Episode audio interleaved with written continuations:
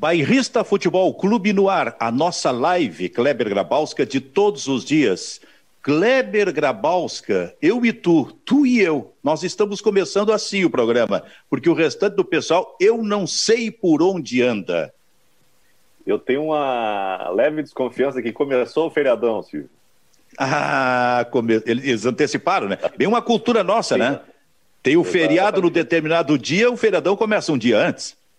E tem um detalhe, com essa, com essa reclusão aí, né, com recolhimento, o pessoal foi dar uma volta na quadra, que é o máximo que dá para fazer, o máximo recomendável também. Né? Muito bem. Bom, então, é, é, comigo e com o Kleber, começando o Bairrista Futebol Clube. Como eu disse, a live de todos os dias, nessa hora, na parceria do Grupo Bairrista com a RDC TV. Aliás, na RDC TV, nos canais 24, 524 da NET. E aí em todas as plataformas digitais do Bairrista e da RDC TV também. Bom, Júnior Maicá está desaparecido, não sei onde, mas não teve Grenal ontem. Ontem seria dia de Grenal. Se tivesse ocorrido o Grenal, ô Kleber, e o Inter tivesse perdido, até se justificaria o desaparecimento do Baldaço. Ah, com certeza, com certeza. Mas acho que o Fabiano Baldassi está tão empolgado com, com o Internacional do Cudê, né? Ele disse que o Cudê é um dos maiores, é, é um dos cinco maiores treinadores da América do Sul dos últimos tempos, né? Uh, não sei se dos últimos tempos da atualidade, acho que o Fabiano Baldassi não ia aceitar bem uma derrota do Internacional no Clássico Grenal. Eu estou acompanhando, Silvio, o noticiário do Internacional, eh, se especula aí a contratação de mais um zagueiro, né? Na, na nas redes sociais, Fabiano estava comentando a respeito da possibilidade de Casares no Internacional, que já foi uma sondagem antiga. E a grande novidade do Internacional com essa parada é um reforço que vem da categoria de base, que é o Peglow, né? Um garoto que apareceu muito bem no, no Mundial da categoria no início Sim. do ano, marcou gol, se destacou. E aí, no momento que ia ser promovido e ia começar o trabalho justamente na chegada do Cudê, poderia ter uma visibilidade muito maior, ele teve uma fratura por estresse, né? Teve uma infelicidade na, na, na, no começo da temporada, e agora com a parada ele está recuperado e pode ser um reforço interessante para o Internacional. Mas o que me chama a atenção desse noticiário do Inter, e até por isso é importante que o Fabiano participe depois com a gente, é o interesse do Internacional em contratar mais um zagueiro. O Pedro Henrique, o, o zagueiro canhoto, me pareceu ser um, um jogador de futuro, já tinha mostrado liderança e qualidade na, na Copa São Paulo de Futebol Júnior, mas uh, não sei se, se, a avaliação inicial da, do Pedro Henrique uh, ficou, ficou, deixou ele para trás, né? Até porque o, o nos, nos, jogos, quando usou o time reserva, o dele estava dando espaço na zaga para o Zé Gabriel. É, é verdade. Zé Gabriel foi usado até como uma espécie, assim, em determinado momento, de reserva imediato, né?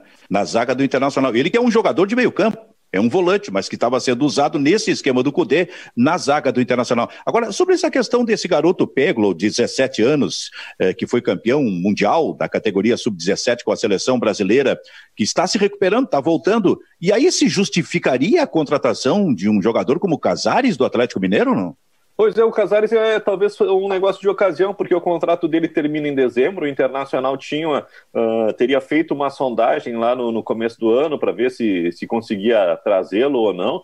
Uh, o Casares estava para sair para o futebol árabe na ocasião. Uh, o, o, Atlético fechou. Os árabes ofereceram 3 milhões de dólares, mas o Atlético quis 3 milhões de euros e o Casares ficou. E ele estava tá nessa aí, né? Está se fazendo de morto, não quer entrar em em negociação para renovar o contrato, que termina em dezembro, porque a partir da metade do ano ele, teoricamente, pode assinar um novo ou encaminhar um novo contrato, né? Mas com a chegada do, do Sampaoli, o Atlético Mineiro tenta fazer que ele desista da ideia de, de ir embora. Eu não sei se o Internacional precisa de um jogador como o Casares, até porque o Casares, apesar da excelente qualidade técnica do, do, do, do chute de média distância muito bom, eu não sei se ele tem toda essa qualidade para fazer uma diferença no time como o Internacional. Acho que ele oscilou bastante no Atlético Mineiro. Não sei, não se justificaria realmente a contratação. Júnior Maicá, seja bem-vindo, Maicá. Bom dia, boa tarde, Silvio, boa tarde, Kleber, a todo mundo. Perdão pelo pequeno atraso aí, um vacilo, né? Mas estamos aí, firmes e fortes, para mais uma quinta-feira de véspera de feriado, né? Véspera de feriadão, que não muda nada nas nossas vidas. Ficamos em casa novamente. É, como aqui é um time de futebol, eu já te adianto o seguinte: se ocorrer amanhã esse atraso novamente, a caixinha vai te pegar. A caixinha vai pegar, mas é que aí não, não foi culpa minha, Silvio, foi culpa do, dos, dos universitários aqui, mas tá tudo certo. Muito bom. Não encontrasse o Baldaço por aí, não? O Baldaço está. teve alguns probleminhas agora. De... Acho que está com, com, a gurizada dele lá, enfim. É, acho que ele não. Não sei se teremos Baldaço hoje. Nos avisou agora há pouco. É, a, a, a, caixinha tem que pegar pro Baldaço, isso sim. Não, mas tem que pegar. Senão, eh, se, eh, se isso for desculpa, está com a gurizada, eu vou me juntar com o Matheus e o Eduardo e vou dizer que vou brincar com eles e não vai ter tempo de eu participar do programa. Então eu vou, eu vou ah, começar a fazer filho. Eu estou é. enfrentando, eu tô enfrentando um problema muito sério aqui, né? Hoje eu tinha que ir no escritório dar uma, um acerto rapidinho lá. É. A Georgia escondeu a chave do escritório para eu não ir. Então, isso é profissionalismo, tá? Coitado do pessoal do escritório. Mas olha só, tu chega com que destaque aí, Júnior Maicá? Olha, Silvio, estamos falando de futebol, né? Falando sobre Casares, enfim. Tenho bastante, muitas novidades aqui. O, o futebol começa realmente a ter alguma movimentação. Ontem tivemos a confirmação da Federação Gaúcha de Futebol que a divisão de acesso uh, retorna em agosto né? A divisão de acesso que nós estávamos fazendo as transmissões pela FGF TV, uma plataforma nova, né, de futebol, onde o pessoal podia assinar o pay-per-view, assistir todos os jogos uh, da divisão de acesso, depois terceirona, futebol feminino também. Então fica essa novidade boa, né? Apesar de estar longe ainda, estamos apenas em abril, mas em agosto retorna uh, o futebol é, a, da divisão de acesso. E tem uma série de notícias aqui, Silvio, que eu posso daqui a pouquinho já é, te dar um spoiler aqui. Uma delas é que hoje completa um ano da lesão do Rodrigo Dourado, né? Um ano que o jogador é, se lesionou e não voltou aos gramados ainda. O volante, tão promissor volante do Inter, né? Que coisa, hein, cara? Que coisa o que, que tem, afinal de contas, o Rodrigo Dourado. Será que o Rodrigo está recuperado para reiniciar o trabalho? Porque a gente não tem essa informação, né? Para reiniciar o trabalho quando o futebol retornar? Pois é, eu tenho até um. Perdão, fala, Kleber, por favor. Tem um detalhe, né? O, o Musto é um jogador que ficou nove meses parado por causa de doping. A gente está assim, tá vendo aí a dificuldade que foi para o Musto recuperar o ritmo de jogo. Talvez no momento que ele estivesse uh, se readaptando e tendo uma sequência de jogos, né? E recuperando sua qualidade técnica, teve uma nova parada mas a gente viu a dificuldade que foi o Musto nos primeiros jogos. Né? A gente ficou até espantado, é isso, né? Até parece aquela brincadeira do Lauro Quadros, é isso aí o Musto, né? Não, o Musto é um pouquinho mais, né? Não sei até onde ele vai crescer, mas a gente viu a parada. E eu acho que o Dourado, quando voltar, uh, vai voltar com a mesma dificuldade do Musto e com um período de, de, de, recuperação muito maior, né? O Musto teve uma parada de nove meses, o Dourado está um ano sem jogar, né? E tem também a questão de, do psicológico, né? Ele teve uh, um problema clínico, né? Não sei se, se erro, mas enfim, um, um, contratempo aí que retardou. Talvez o Dourado no seu melhor momento. Musto e Dourado, eu acho que entram aí disputando uma posição na volta. Ah, não tenho dúvida nenhuma. Mas olha, chama realmente atenção essa lesão, hein? É, eu, tenho, lesão, uma, eu tenho uma retrospectiva aqui, se, se, se tu quiseres, posso passar aqui. É, foi logo após a partida contra o Palestino pela Libertadores do ano passado, de 2019. O Dourado reclamou de dores né, no joelho. No dia 19 de maio, ele realizou uma artroscopia no joelho esquerdo. E aí, segundo o Inter, a equipe médica optou pela cirurgia visando a melhor recuperação do jogador para o restante da temporada. A previsão inicial de retorno era de 15 dias. Lembrando que ano passado a gente teve a parada da Copa América, né? Então, o Inter, uh, se não me engano, o Inter usou esse espaço para realizar a artroscopia do Dourado. Ele voltou aos treinamentos em Atibaia na intertemporada durante a Copa América e a avaliação do, era que o jogador estava completamente recuperado da lesão no joelho. Ele inclusive participou de jogos treinos. Voltou aos gramados após 52 dias parados no jogo de ida das quartas de final da Copa do Brasil contra o Palmeiras. O jogador atuou 90 minutos na derrota por 1 a 0 para o time paulista, mas voltou a sentir dores. Desde então, não jogou mais. Ele foi vetado para participar do primeiro jogo da final da Copa do Brasil, tinha uma esperança que ele fosse participar, né, lá em Curitiba, e ainda não tinha, naquela época não tinha uma previsão exata uh, do retorno dele aos jogos, mas havia expectativa de que o Dourado pudesse estar no elenco para a segunda partida da final, que foi no dia 18 de setembro do ano passado, que não se confirmou. Em 25 de setembro, o Dourado ainda convivia com dores e seguia sem previsão de retorno aos gramados. O que impedia a recuperação completa era a existência de um edema ósseo na região operada em maio. A lesão causava dor e o impossibilitava de executar movimentos necessários em uma partida. A estratégia dos médicos era de realizar tratamento conservador e intensivo para que o edema fosse reduzido e curado quanto antes, sem a necessidade de uma nova cirurgia. Cinco dias depois, o jogador foi submetido a uma nova artroscopia no joelho. A previsão já era de retorno em 2020. Uh, antes do final da temporada passada, o Dourado intensificou o tratamento para retornar aos gramados ainda na pré-temporada de 2020. Enquanto os jogadores estavam de férias, o atleta seguiu fazendo trabalhos fisioterápicos uh, no CT Parque Gigante. O objetivo era que o volante estivesse à disposição do técnico Eduardo Cudê no início dessa temporada. Após a reapresentação do elenco, os médicos do Inter concederam uma entrevista coletiva. É, o, o, o doutor Carlos Poisel explicou os procedimentos realizados no jogador e projetou o retorno de Dourado em abril deste ano. Abril esse mês agora que estamos, né? Ele deveria retornar aos treinos em março. O contrato de Rodrigo Dourado com o Inter vai até o fim de 2020, mas a tendência é de que o jogador permaneça no clube por mais tempo. Esse é o problemão aí que o Dourado vem enfrentando já há um ano fora. Né? Ele ainda jogou, mas a lesão completou um ano hoje, né? Pois é. É muito, é muito detalhe, muita informação, mas a informação mais esclarecedora, Kleber, não se tem. O que se sabe é o seguinte: um ano parado para um jogador como o Rodrigo Dourado, que é um jovem de uns 25 anos de idade, isso é uma coisa que chama atenção. Quer dizer, não é comum o que está acontecendo com o Rodrigo Dourado. Ah, a gente viu uh, do lado do Grêmio, né, jogadores que tiveram esse, esse problema. O Internacional tinha uma, uma, uma rapidez, uma agilidade na recuperação de jogadores, né, chama a atenção uh, não só a, a, longa parada do, do, Dourado, mas um ano, um ano é, é demais, né, é demais, é, é praticamente uma interrupção de carreira. É verdade. Sabe que eu estou procurando aqui no celular uma informação que me foi passada pelo Fernando Carvalho, talvez tenha chegado até vocês também, está aqui, ó. É, mudança de regra no futebol no que diz respeito ao toque de mão. Não sei se vocês sabem sobre isso aí alguma coisa. A International Board divulga normas para nova temporada com alterações em critérios para voltar cobrança de pênalti e nas orientações para revisão de lances em monitor. Toque no início do braço não será mais infração. Bom, vou uh, avançar um pouquinho para que a gente possa debater aqui. É, chama atenção a alteração na regra de mão na bola. A partir de junho, se o futebol voltar em junho, ou quando o futebol voltar, o toque no começo do braço, isso é, na junção com a axila, não será mais considerado infração. Com a finalidade de determinar com clareza a infração de mão, se estabelece o limite do braço no ponto inferior da axila, diz o comunicado. Uh, que mais, que mais? Deixa eu ver aqui.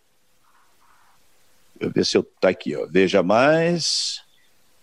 Tem uma outra que é do, do, do do, do, goleiro se adiantar, né, Silvio? É, olha só, a organização, na, na, isso é na cobrança do pênalti, né, Kleber? A organização responsável por mudanças ou manutenções nas normas do esporte indica que na nova regra o toque de mão involuntário, involuntário no ataque, aquele que sempre quando acontece, mesmo sendo involuntário, é marcado e ali para o ataque, só deve ser assinalado caso leve diretamente a um gol ou a uma ocasião manifesta de gol. Isso muda diretamente a última recomendação que pedia que os árbitros marcassem falta em qualquer toque da bola na mão na fase ofensiva das jogadas. Daqui a pouco, daqui a pouco eu falo com vocês sobre o pênalti, mas antes eu gostaria de ouvir vocês a respeito dessa mudança no toque de mão na bola, especialmente no movimento ofensivo. É, e um detalhe aí, onde é que a gente. Eu acho que já, já tem uma mudança aí também na, naquela questão. Antes era tudo que batesse na, na mão, era pênalti, era falta, né? Ah, uhum. Agora, a, a, questão dessa nova determinação é definir qual é o limite entre a axila e o braço. Né? E o ombro, no caso. Né? Sim. Sim. É, é, isso é meio gozado.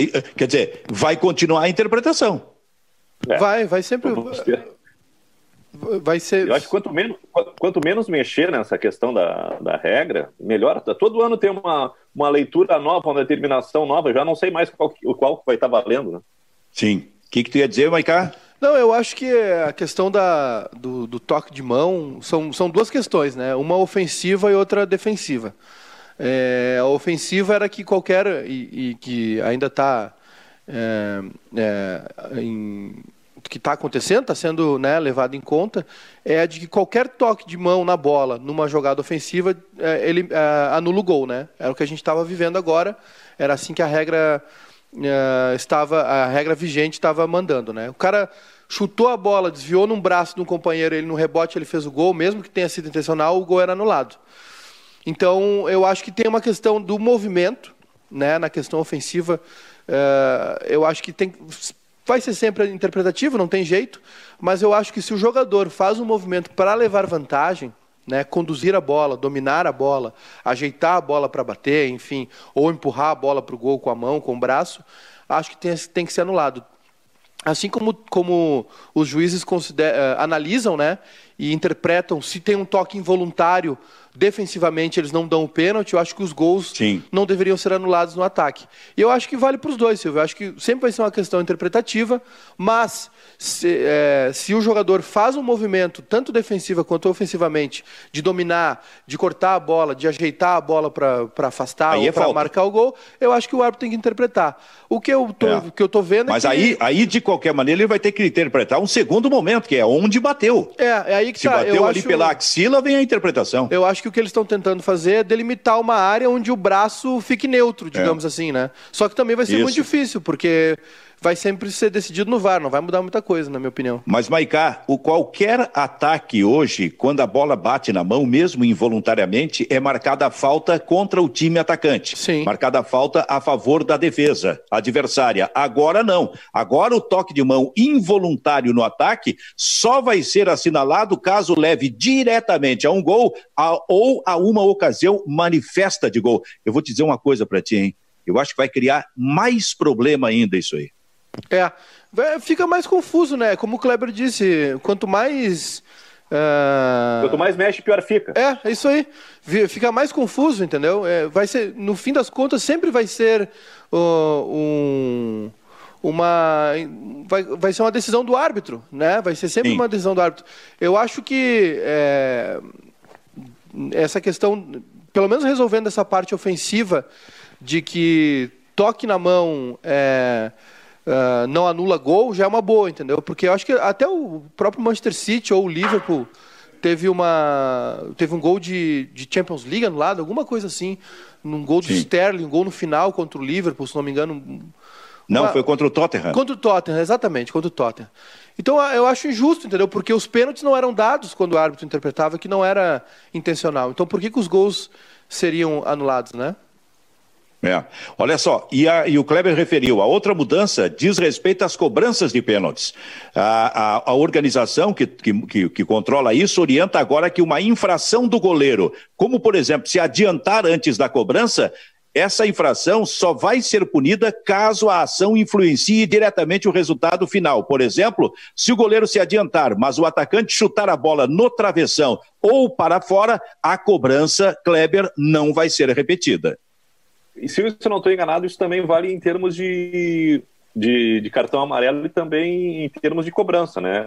O goleiro só vai ser punido na segunda, na segunda tentativa de se adiantar ou na, na, na segunda ação de, de, se adiantar em relação à cobrança.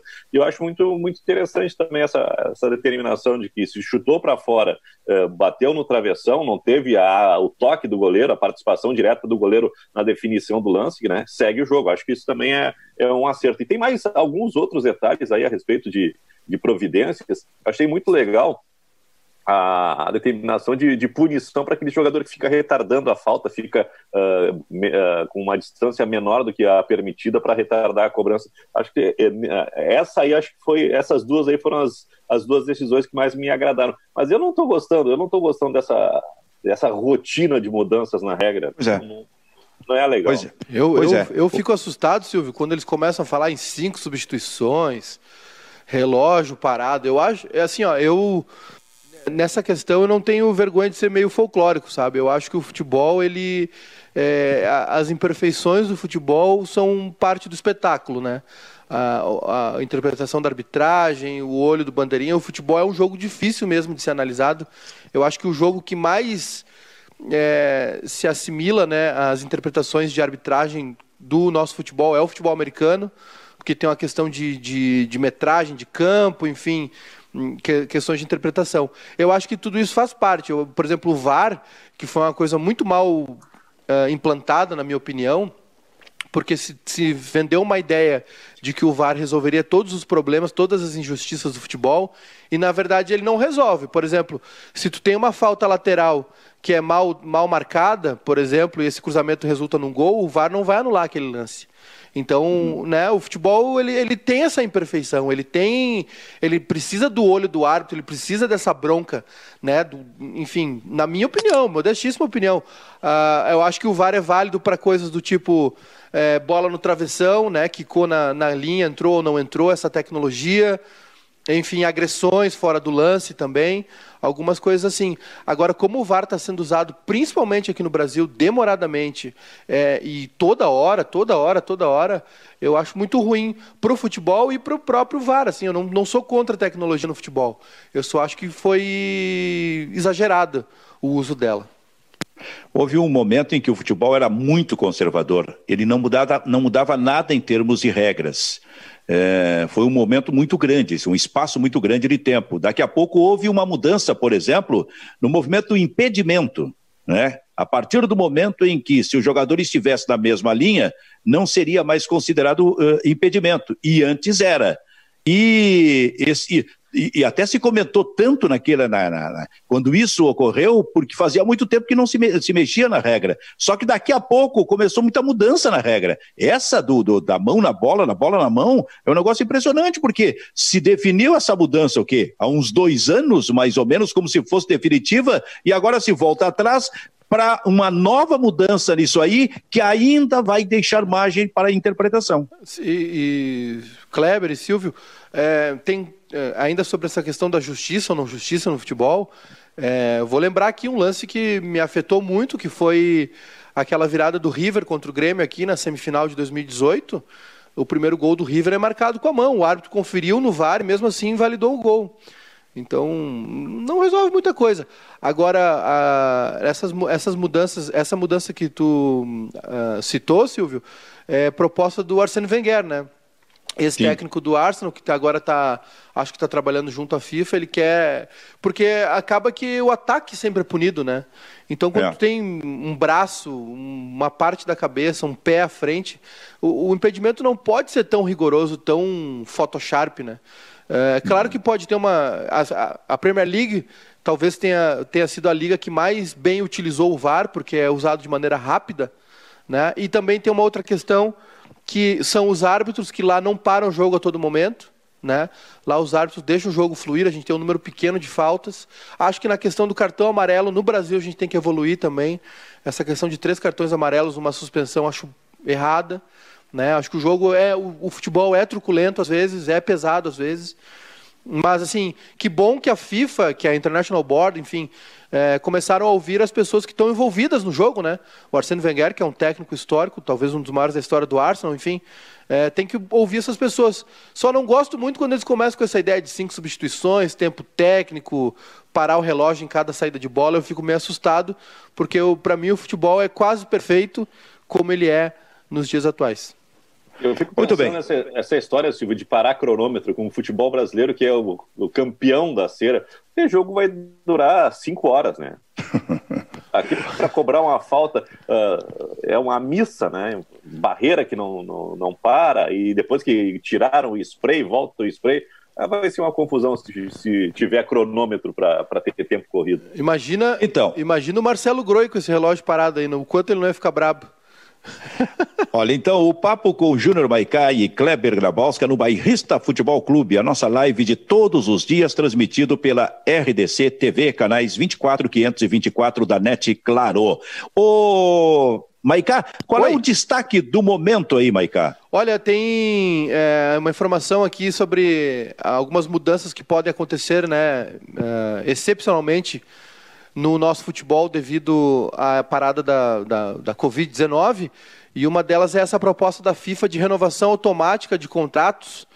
Uh, por causa que é, por causa da janela, né? A janela do meio de ano agora da, da Europa ia abrir em junho, se não me engano, né? Depois da, da final da Champions League. E, enfim, os, os contra... muita gente, muito jogador com contrato se encerrando, já poderia assinar um pré-contrato, enfim. A FIFA está estudando uma maneira de ter uma renovação automática nos contratos, mas essa determinação da FIFA dos contratos a serem renovados automaticamente não vai valer aqui no Brasil. É, segundo um estudo das federações estaduais, a legislação brasileira não contempla esse critério definido pelo presidente Gianni Infantino, né, da FIFA. Uh, ele, o Infantino diz o seguinte: no, nos países onde a legislação permita estender o término da vigência dos contratos de trabalho até o final da temporada e prorrogar o início da vigência dos contratos subsequentes para o início da temporada seguinte. Ou seja, um jogador que fosse é, fica, ter, ter o seu contrato encerrado agora na janela do meio do ano da Europa, em junho, ele é estendido né, até o final da temporada. Até terminar o campeonato. Até terminar o campeonato. Se vai terminar mais para frente, mais para trás, se vai ser em junho de 2021, não se sabe. E a, só que aí isso implica diretamente aqui no nosso futebol, né? Porque é, a nossa legislação não permite. E isso seria uma medida que poderia afetar muitos clubes do interior, os clubes de Série B, os nossos clubes do interior do Rio Grande do Sul também, do interior do Brasil, porque os clubes daqui, por exemplo, né, vários clubes já é, iniciaram um processo, entre aspas, de limpa, né, de enxugamento de, de folha, enfim, liberando jogadores, dispensando o próprio Pelotas, né, dispensou o Luiz Carlos Vinck, chegaram num acordo. Então isso afetaria demais o futebol brasileiro.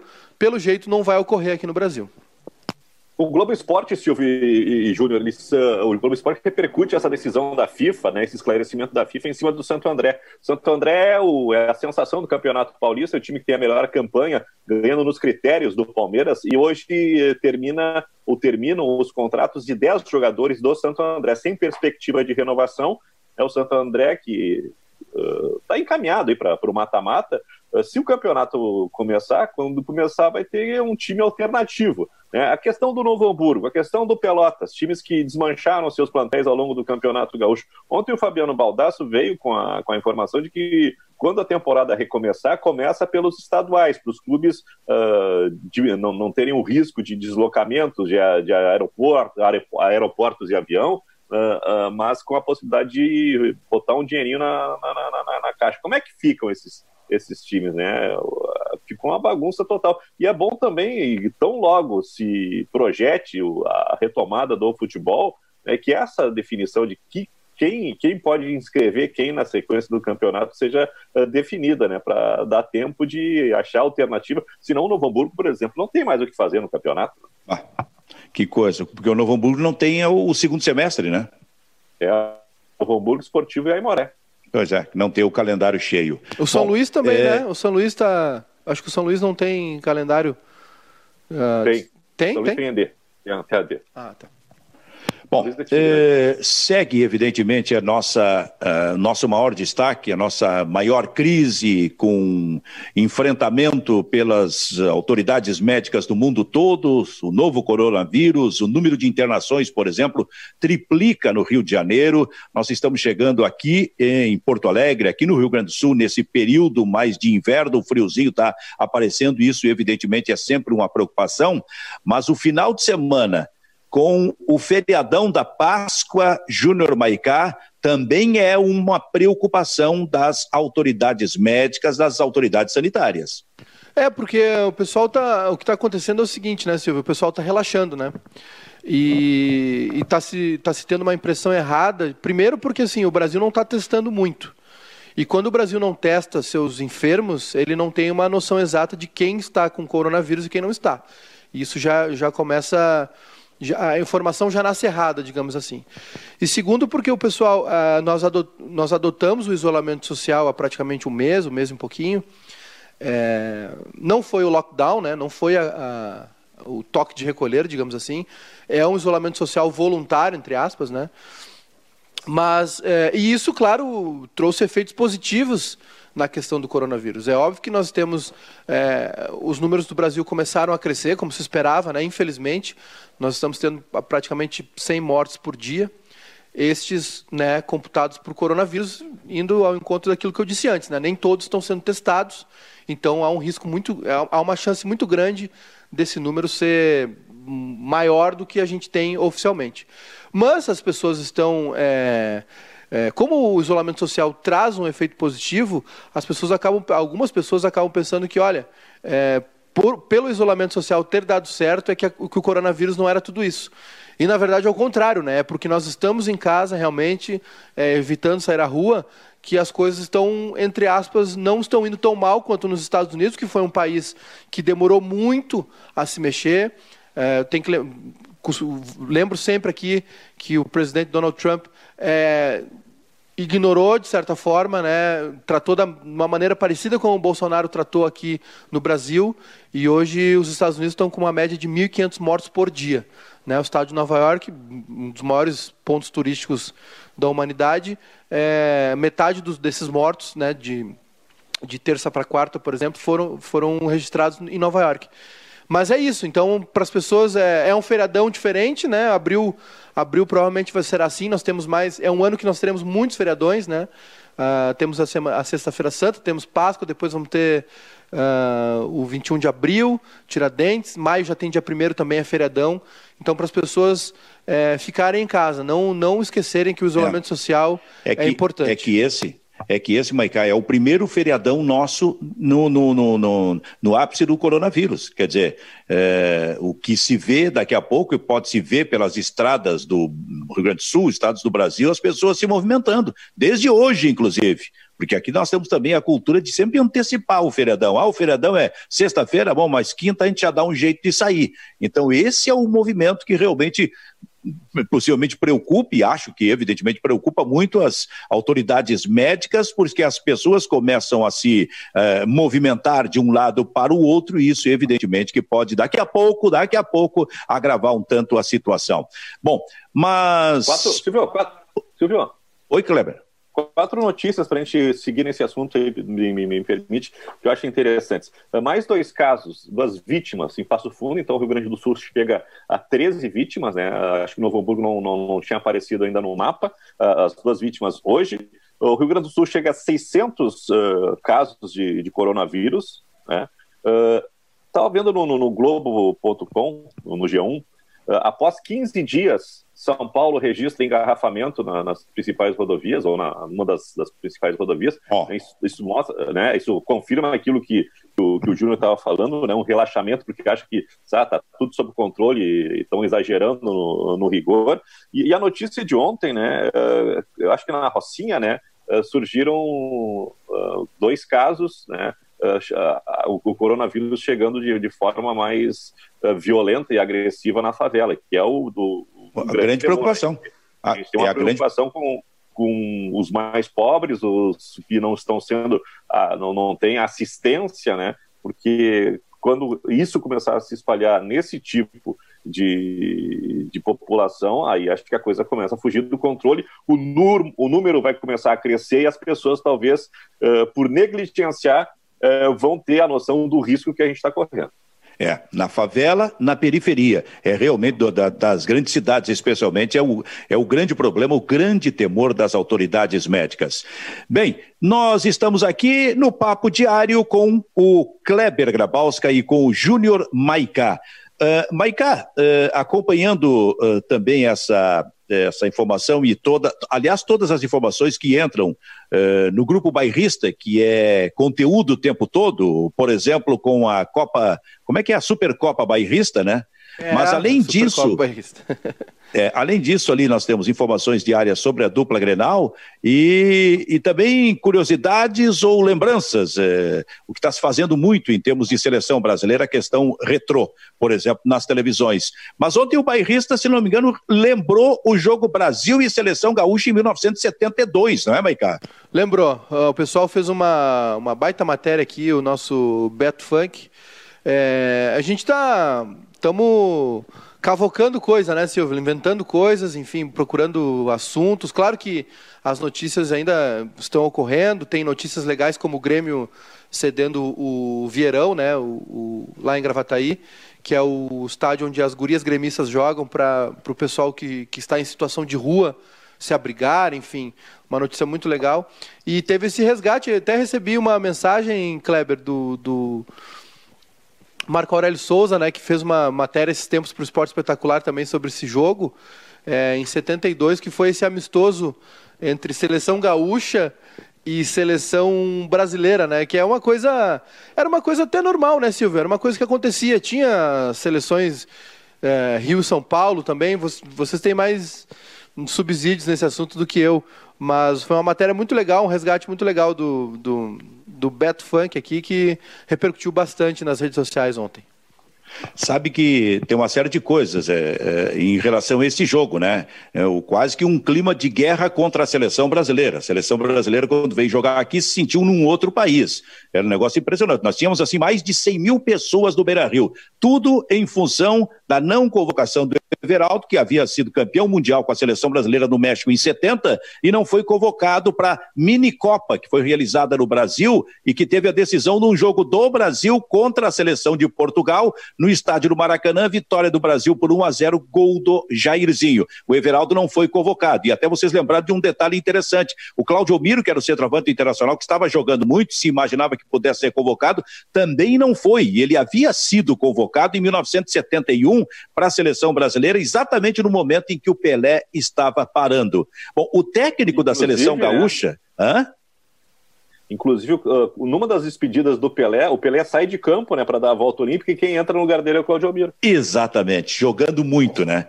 E o técnico, uh, o Maicá, da seleção gaúcha era o Aparício Viana e Silva, que era um jornalista, e foi o técnico daquela seleção gaúcha. E havia um grande problema a ser enfrentado pelo técnico da seleção, seleção do Rio Grande do Sul, que era o seguinte: convocados estavam Figueroa pelo Inter, Ancheta pelo Grêmio, dois dos grandes zagueiros do futebol mundial. Um detalhe: os dois jogavam pelo lado direito.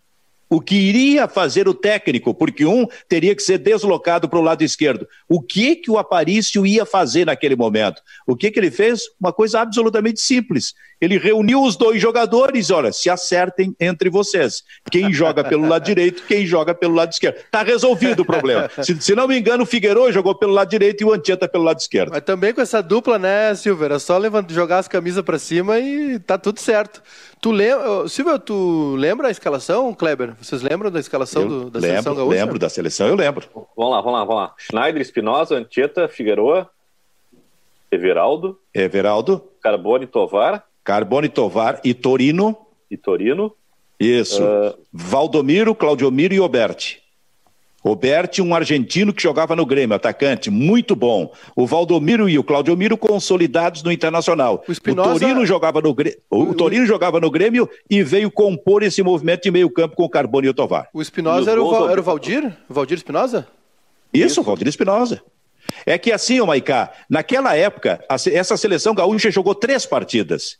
Ela jogou uma partida contra a seleção uruguaia também e teve um outro jogo. E o Brasil, a seleção gaúcha, aliás, teve três laterais direitos, um para cada jogo. Houve um jogo em que jogou o Arceu, lateral direito, que foi do Cruzeiro e foi jogar no Internacional. Eu não recordo qual, acho que foi contra a seleção uruguaia. E teve uma outra partida que jogou o Cláudio Duarte.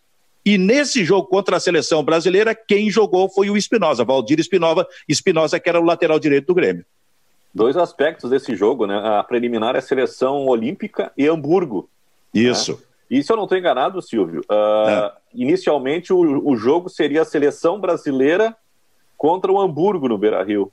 Né? E aí criou-se o clima de comoção, porque o Everaldo estava fora e o Rubens desafiou. Né? Então vamos fazer uma seleção gaúcha para enfrentar a seleção brasileira. Deixa o Hamburgo que a gente uh, remaneja. E a, CB, a CBD, na época, uh, caiu é. na rasneira de comprar a briga e deu certo. A respeito dessa, desse, dessa matéria que o Marco Aurélio Souza fez para o Esporte Espetacular, uh, duas questões. Ele entrevista o Claudio Miro e entrevista o Zagallo. Para nós, aquele jogo, né, para nós gaúchos, foi um acontecimento. E aí o Zagallo diz assim, jogo da contra os gaúchos? Não, não tô me lembrado, não fez assim, deu pouca importância para o jogo. E aí Sim. ele entrevista, entrevista o Claudio Miro e o Claudio Miro diz assim, nós uh, jogamos pelo Everaldo aquela partida, né? Então, gremistas e colorados eh, juntos por uma causa uh, específica que era a ausência do Everaldo, tricampeão, o cara que virou estrela na bandeira do Grêmio, né? reunindo gremistas e colorados por uma, por uma causa. Então, uh, naquela ocasião, o Everaldo conseguiu uh, unir, né? agregar os dois times. Talvez tenha sido o maior jogo da história do Beira Rio, mas o Kleber lembrou de um detalhe interessante, Maicá, que aquela tarde ela foi absolutamente completa, porque na preliminar, como referiu o Kleber, teve um jogo da seleção olímpica do Brasil, que se preparava para a Olimpíada de Munique. E, e, contra, a, contra o time do Hamburgo, da Alemanha. O jogo foi 4 a 1 para a seleção olímpica. Sabe qual foi o maior jogador daquela partida? Falcão? Paulo Roberto Falcão. Fez dois gols. E aquele time do Brasil era muito bom. O goleiro era o Nielsen. O lateral direito era um jogador chamado Terezo, que jogava, Kleber, no América. Zagueiros, ali naquele jogo, se não me engano, jogou um jogador chamado Fred e, e, o, e o Osmar Guarnelli. Hã? Não, o Tecão é mais adiante, tá? É mais adiante, mas o Abel era dessa seleção também, mas acho que não jogou essa partida. E se não me engano, o lateral esquerdo foi um jogador chamado Adalberto.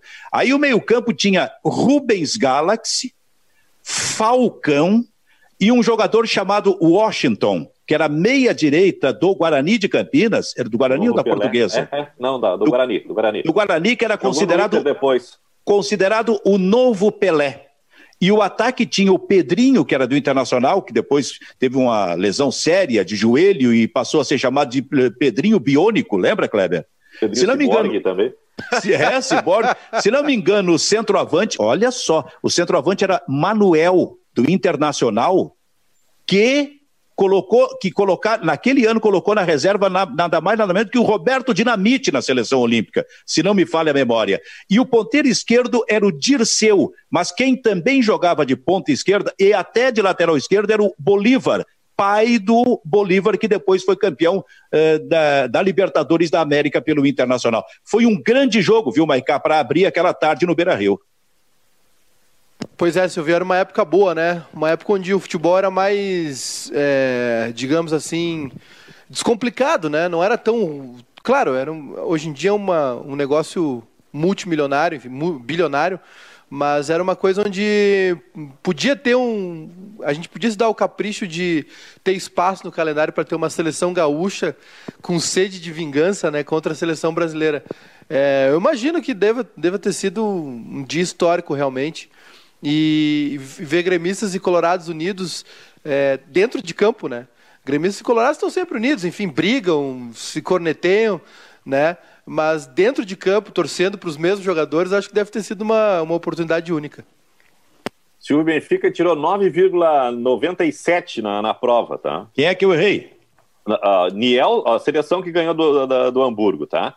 Uh, Nielsen, Terezo, depois Aloísio, que era um lateral do Flamengo, o Abel jogou, Osmar ah, Guarnieri, uh, e o lateral esquerdo Celso, do Palmeiras. Ah, exatamente, Aí, exato. E jogava muito.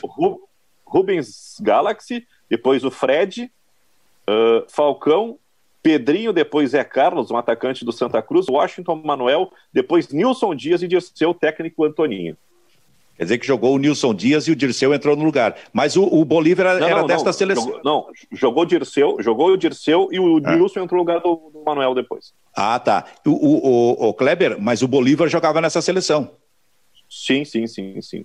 Ele foi, ele foi à Olimpíada, inclusive. É, o Bolívar era ponteiro esquerdo, depois foi transformado em lateral esquerdo e ainda jogou como quarto zagueiro também. Ele, ele, ele era um jogador muito alto, mas que começou como ponteiro esquerdo no Grêmio.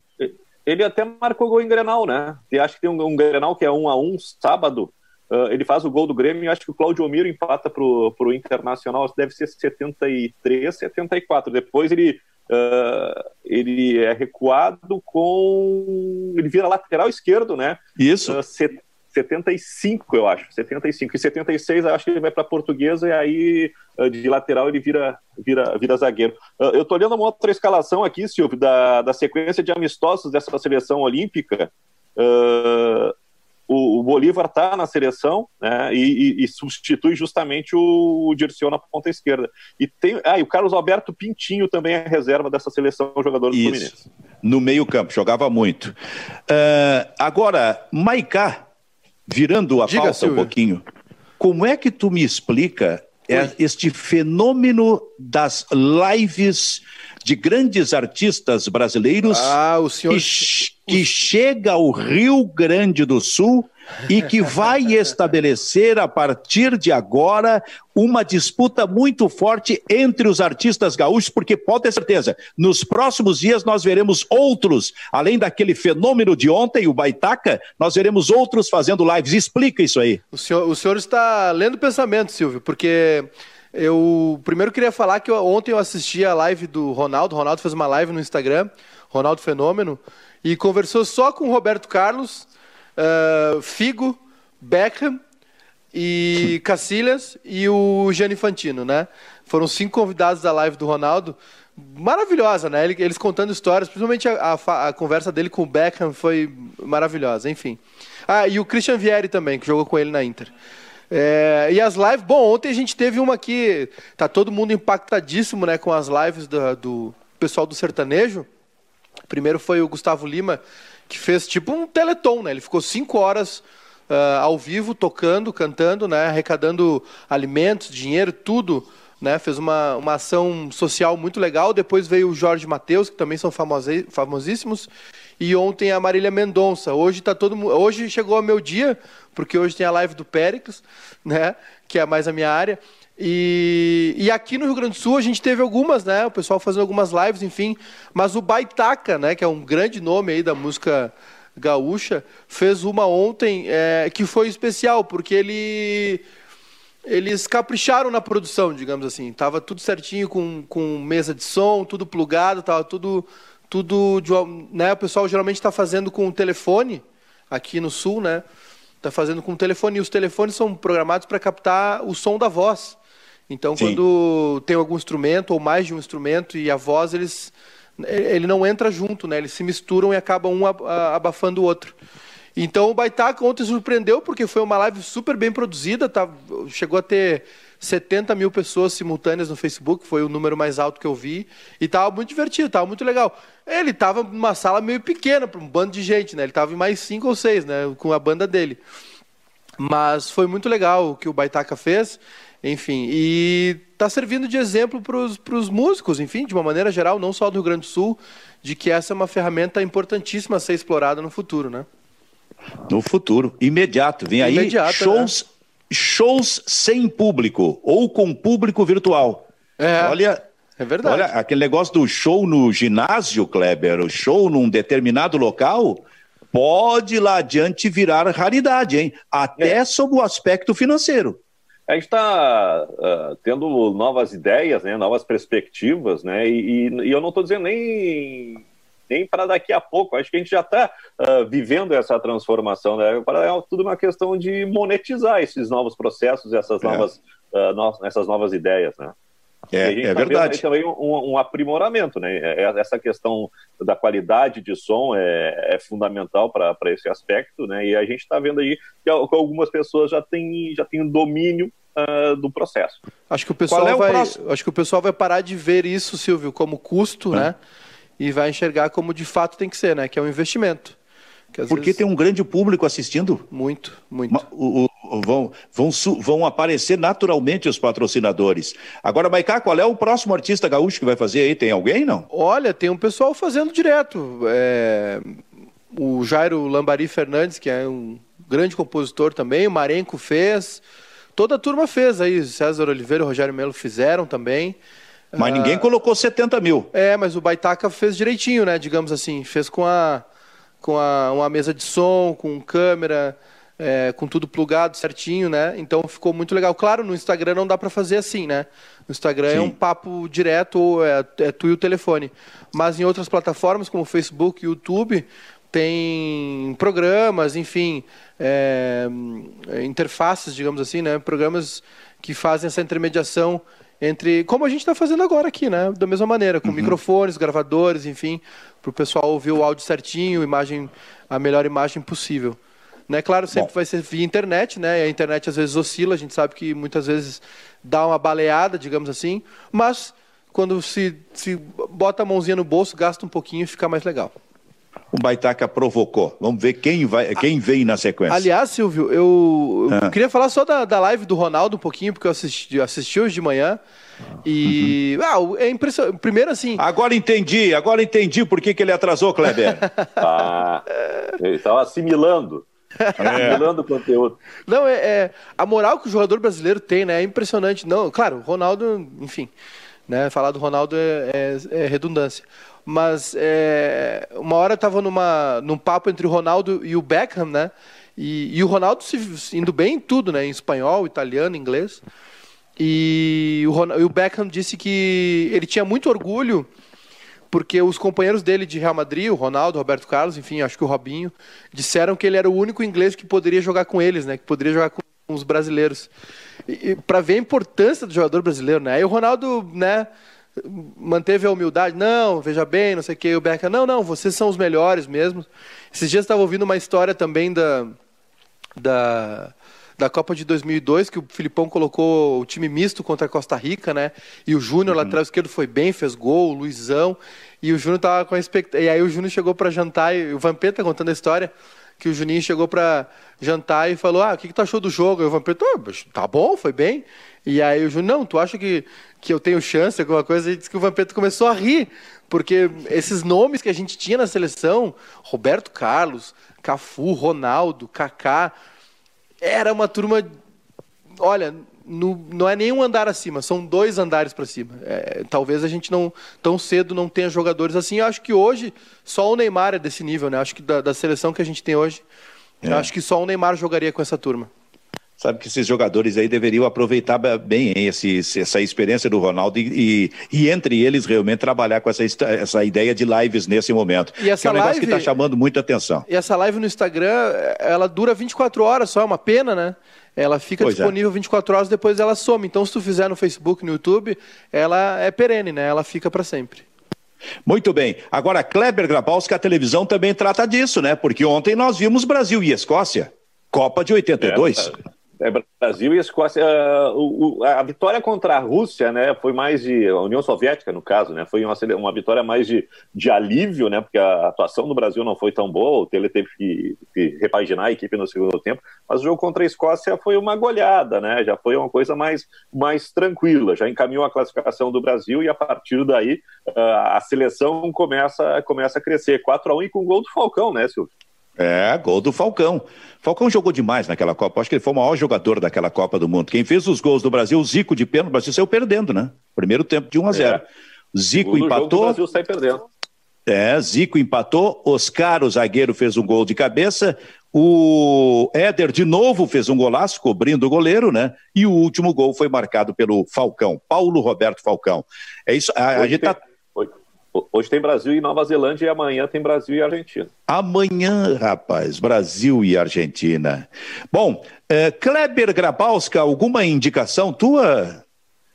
É, eu estava eu tava me coçando, uh, que dia que o Ribeiro entrou? Terça-feira, né? O Ribeiro começou a mostrar as preciosidades dele, né? Discos importados, né? Com, com PVC de qualidade, o vinil de qualidade. E eu fui, eu me levantei aqui quase me levantei porque eu queria mostrar para o Ribeiro, estava se exibindo, hum. um disco que ele não tinha, que era o disco do Lilico. Né? O Lilico é um artista que tocava um tambor, uma espécie um, de bumbo, né? Humorista. E, e, é, e, e participava da, da, antiga Praça da Alegria e depois ele reapareceu na Praça é Nossa. Eu Isso. fui procurar o tal disco do Lilico e descobri que eu não tenho mais o disco do Lilico. Pô, Mas eu, te levaram, eu, rapaz? É, se tiver condições de mostrar, eu achei algumas preciosidades do tempo que o vinil tinha o famoso compacto, né? O compacto duplo, né? Que era, acho que era um, era um disco promocional, né, Silvio? E também um disco mais barato. Uh, quem quisesse comprar especificamente uh, tal música. Então aí a gente está mostrando Martinho da Vila, dente por dente, e o, e o Elton John, né? Com. com uh, uh, o Elton John, início dos anos 70, né? É bem, bem novinho com a também. Kiki né? D, né? É, com é. Don't Go Break My Heart, né? Que era, que era sucesso. Você deve ser de que? 70 e quanto? Deixa eu ver. Deixa Olha, eu ver. 73, 74 por aí. 76. 76? 76, é. já é um pouquinho e, mais, mais e adiante. Tá ali, já... E tá ali o Martinho da Vila, rapaz, que surgiu, Júnior Maicá, em Sim. 1969 com o Pequeno Burguês. É, o Martinho é de uma turma muito... O Martinho ele é um cara que ele atravessou muitas décadas, muitas gerações, né? Ele é, ele é um dos primeiros Sim. sambistas de sucesso aí, década de 60 ainda. Sargento de milícias, é ali... né? Ali ao lado é. tem Antônio Carlos de Jocafe, que a gente estava comentando também, né? Com uhum. Você Abusou. E o outro disco é da Maria Bethânia. De um lado tem Explode Coração e Sim. de outro Sonho Meu. Sabe que isso aí era considerado compacto simples, Kleber? Uma música de cada lado. Porque, porque existia uhum. um compacto duplo, eram duas músicas de cada lado. E ali do Antônio Carlos e Jocafe. Realmente, com o grande sucesso dele. Você abusou. Deles, os dois. Muito bem. Maiká, quanto tempo temos de programa aí? Vou averiguar aqui com a turma, mas acho que estamos chegando na reta final, Silvio. Tem alguma coisa para contar? Tenho, Ou cale-se para sempre? Não, tenho sim. Tem uma, uma fala aqui que me chamou a atenção do Fritz Keller, que de repente a gente pode até deixar para outro dia para debater com mais tempo. É, o Fritz tipo Keller. Amanhã. É, o Fritz Keller é o presidente da Federação Alemã de Futebol e ele acredita que após uh, a pandemia nós teremos uma, ele, que teremos uma onda de falências no futebol uh, alemão, ele ah. acredita, e não só em clubes de segunda e terceira divisão. Ele espera que também clubes da primeira divisão sofram com essa questão financeira, mas é um papo que a gente pode né, guardar para outro dia. E tem também uns, uns destaques que eu tinha separado aqui. O Napoli é, fez algumas sondagens no Everton Cebolinha, além do Everton da Inglaterra e do Borussia Dortmund, né? Mas parece que o Napoli primeiro tem interesse no Felipe Anderson, brasileiro que joga no West Ham. E. É no West Ham, né? O Napoli está perdendo Isso. o Calerron, né? É, é, exato. É, o Calerron o espanhol. Está perdendo o Calerron e está tá, tá buscando uma alternativa que seria para especificamente no lugar do Calerron o Felipe Anderson. Mas o Everton é um jogador que está muito valorizado, né? Uh, tem o Napoli, tem o Borussia Dortmund e o próprio Everton da Inglaterra. São três clubes que continuam sondando e focados no atacante gremista. Fala, Baicá. Encerramos, Silvio. Estamos então tá. no Finuto Minal. Muito bem. Então, Júnior Maicá, Kleber Grabowska, muito obrigado. O Bairrista Futebol Clube, nesta parceria do Bairrista com a RDC TV, fica por aqui. A gente volta amanhã. Tchau, tchau.